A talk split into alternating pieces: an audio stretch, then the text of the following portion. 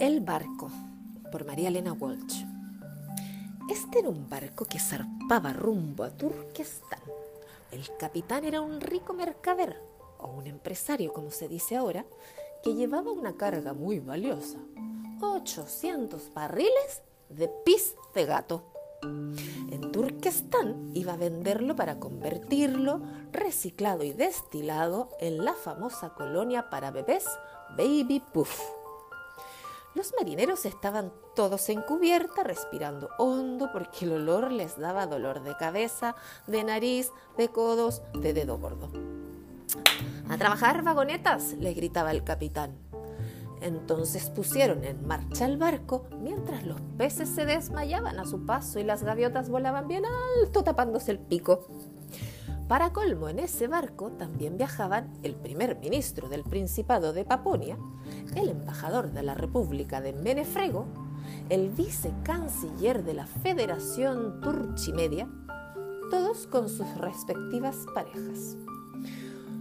Muy elegantes, todos y ellos, ya que habían ido al puerto directamente después de una función de gala en el Teatro de la Fresca Viruta encerrados en sus cabinas tirándose de los pelos, tenían la impresión de haberse equivocado de barco, pero ya era tarde. Protestaban y pataleaban, bañándose en perfume, pegando mordiscos a jabones de violeta, lavanda y rosa mosqueta.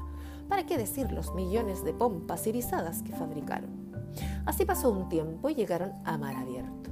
El oleaje era fuerte y en el zamarreo algunos barriles empezaron a desarmarse y derramar su contenido.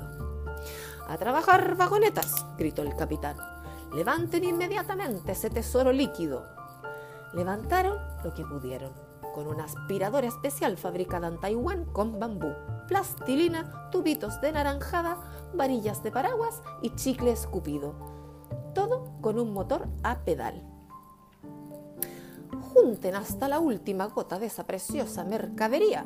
Bastante me costó tener sentados a 25 mil gatos siameses en pelelas de cristal durante siete años y tres meses.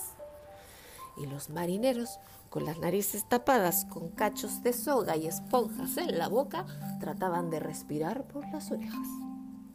Siguieron pasando la aspiradora hasta el último resuello y hasta juntar la última gota del principal ingrediente de Baby Puff, la colonia de los bebés narigones. Los importantes pasajeros, pasajeros VIP como se dice ahora, no aguantaron más y pidieron un bote salvavidas. Salieron remando a toda máquina y supongo que todavía siguen respirando la fresca brisa del mar y tomando fotos que saldrán muy movidas. Manuelita, que viajaba en la cocina, donde al menos había olor a sopa, tampoco aguantó más y se bajó en la primera isla que vio. Colorín colorado, veremos cómo este cuento seguirá transcurriendo.